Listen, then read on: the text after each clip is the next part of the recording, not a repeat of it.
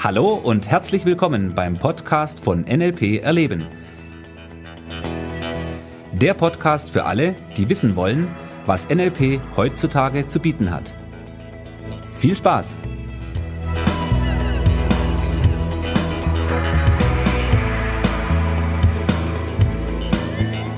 Ja, hallo, herzlich willkommen. Ich bin Thomas Pandur NLP-Trainer und in dieser Folge geht es um das Thema mentale Landkarten und deren Auswirkungen. Nun, diese mentalen Landkarten ist erstmal ein extrem spannendes Thema. Ja, diese mentalen Landkarten, die wir haben und jeder Mensch hat erstmal eine, das ist das, wie wir die Welt um uns herum wahrnehmen und wie wir sie intern repräsentieren. So, das Spannende dabei ist das, dass die meisten Leute sich sehr wenig darüber bewusst sind, welche mentale Landkarte sie haben. Das ist der erste Punkt. Und der zweite Punkt ist der, dass sie auch sehr wenig beeinflussen, wie diese Landkarte sozusagen arbeitet. Also sprich, welchen Input sie dieser Landkarte geben, diesem System geben und natürlich welchen Output dieses System dann im Endeffekt auch wieder produziert. So, aber bevor wir hier in die Details gehen, erstmal ein bisschen zur Definition von dieser mentalen Landkarte. Ich hatte in der letzten Folge vom äh, Podcast darüber gesprochen, dass wir die Welt mit unseren fünf Sinnen wahrnehmen. So, und die mentale Karte, von der wir hier jetzt sprechen, das ist das, wie wir Menschen im Laufe unseres Lebens unsere Erfahrungen machen, unser Leben leben und die Welt um uns herum wahrnehmen.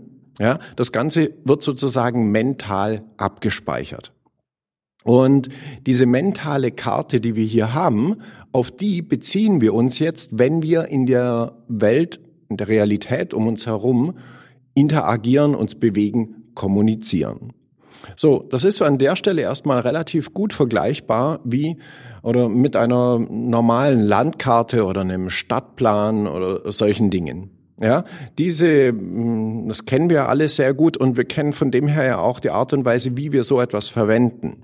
Ja, wenn du in eine Stadt gehst, in der du noch nie warst und du hast einen Stadtplan, ich weiß, heutzutage haben wir ein Handy mit Google Maps und ähnlichen Geschichten, aber nehmen wir ruhig noch mal diese alte Variante, ja, vielleicht kennt das der eine oder andere ja noch, dass du ähm, irgendwo in eine fremde Stadt gehst und du hast jetzt wirklich einen Stadtplan und du guckst auf diesem Stadtplan, wo zum Beispiel irgendwelche Sehenswürdigkeiten sind. Du guckst nach den öffentlichen Verkehrsmitteln, wie du von A nach B äh, kommst. Du ja schaust dir an, wo eben bestimmte Orte sind, die du vielleicht besuchen möchtest, wo Restaurants sind, wo ja, je nachdem. So, und jetzt ist an der Stelle natürlich die Frage, oder die erste Frage, ähm, welche Art von Stadtplan hast du denn? Ja, hast du einen, einen Stadtplan von den, veröffentlichen, äh, von den öffentlichen Verkehrsmitteln, ja, oder dem U-Bahn-Netz oder S-Bahn oder was auch immer dort in der Stadt vorhanden ist? Dann wird dir das sicherlich helfen, um von A nach B zu kommen. Aber diese Karte wird dir nicht helfen, herauszufinden, wo du was Gutes zum Essen bekommst. Ja, ähm, der gleiche Punkt an der Stelle ist natürlich, dass wenn du einen Straßenplan hast, ja, dann wird dir das sicherlich auch helfen, dich zurechtzufinden und vielleicht auch zu Sehenswürdigkeiten zu finden. Aber auch hier wieder ein gutes Restaurant zu finden, wird relativ schwierig.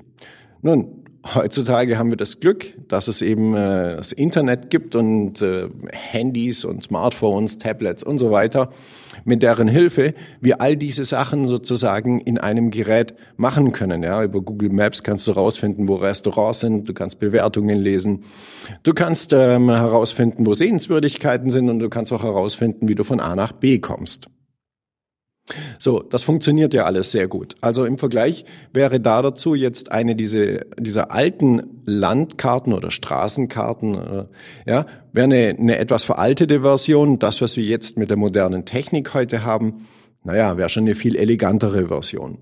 So, wenn wir das Ganze jetzt mal übertragen wieder auf dem, wie unser Gehirn funktioniert. Also ich spreche jetzt von dem, wie wir A, auf der einen Seite die Welt wahrnehmen, unsere fünf Sinne über die Nerven, das Ganze wird ins Gehirn ähm, geleitet und äh, dort mit äh, entsprechenden elektrisch-chemischen Signalen verarbeitet.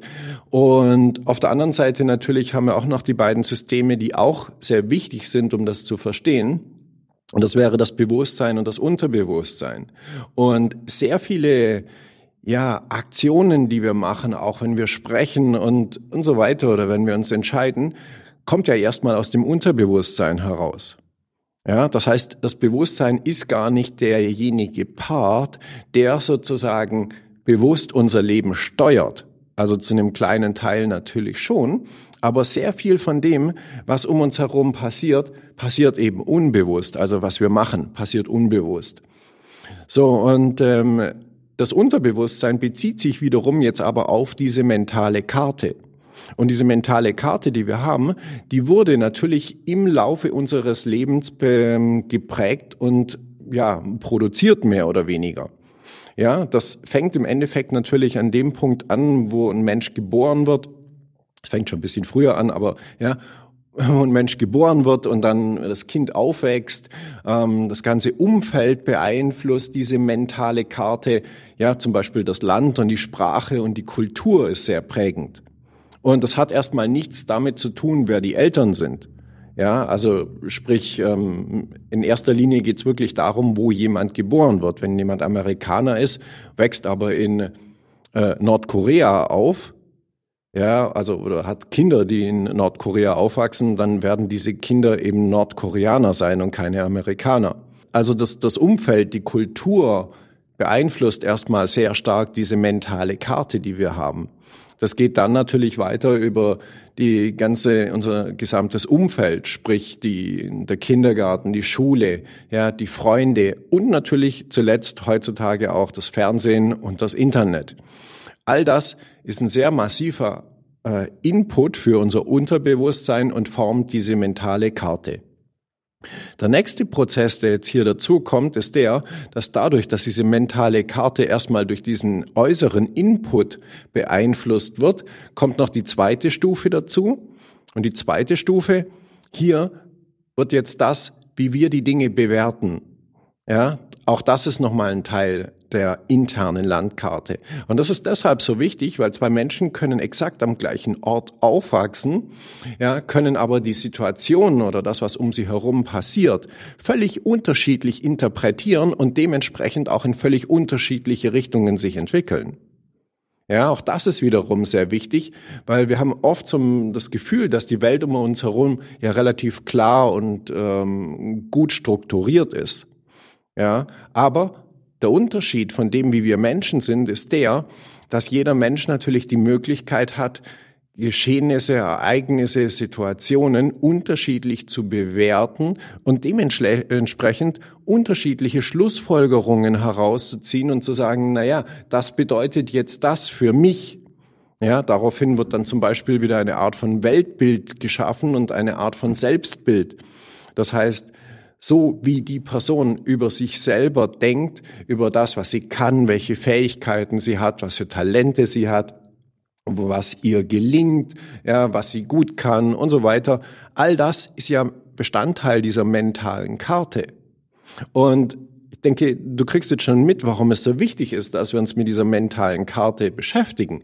Weil wenn in dieser mentalen Karte natürlich sehr viel Mist abgespeichert ist, also Mist heißt jetzt in dem Sinne falsche Schlussfolgerungen, die die Person über sich ähm, abgespeichert hat, ja, dass sie zum Beispiel, ein einfaches Beispiel dazu, ähm, jemand äh, sagt, er ist nicht musikalisch, ja, weil er zum Beispiel im Gesangsunterricht, äh, im Musikunterricht in der Schule der Lehrer gesagt hat, du kommst jetzt nach vorne und singst dieses Lied vor und er hat sich sie hat sich total geschämt, war, fand das peinlich, ja, und hat dementsprechend nicht gut gesungen, hat eine schlechte Note bekommen bam, schon ist der Glaubenssatz abgespeichert oder diese Selbstbewertung.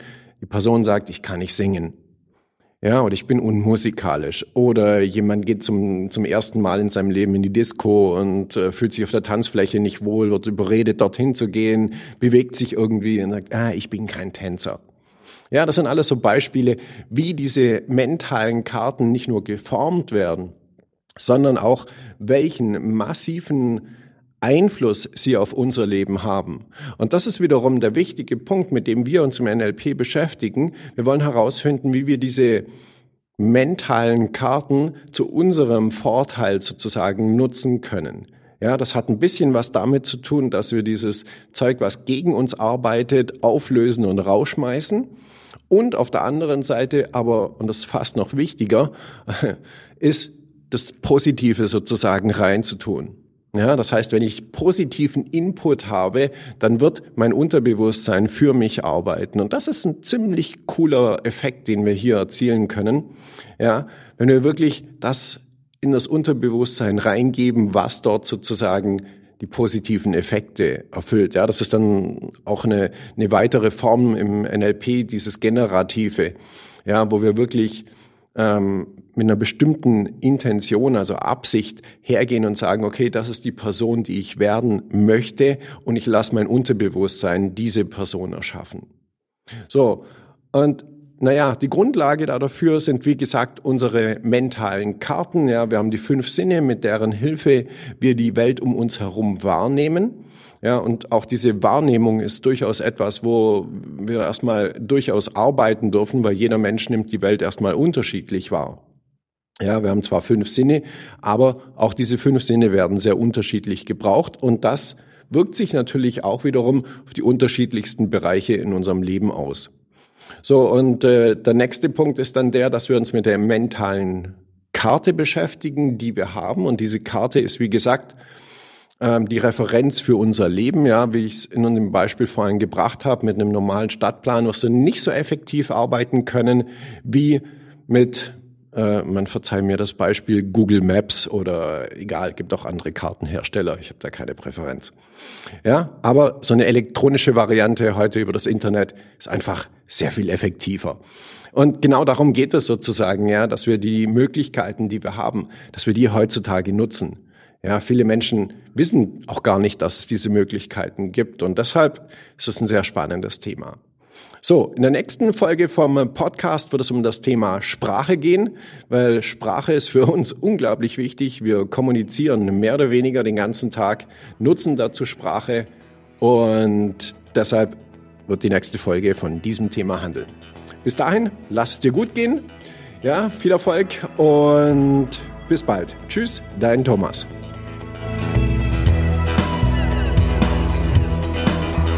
Das war der Podcast von NLP Erleben.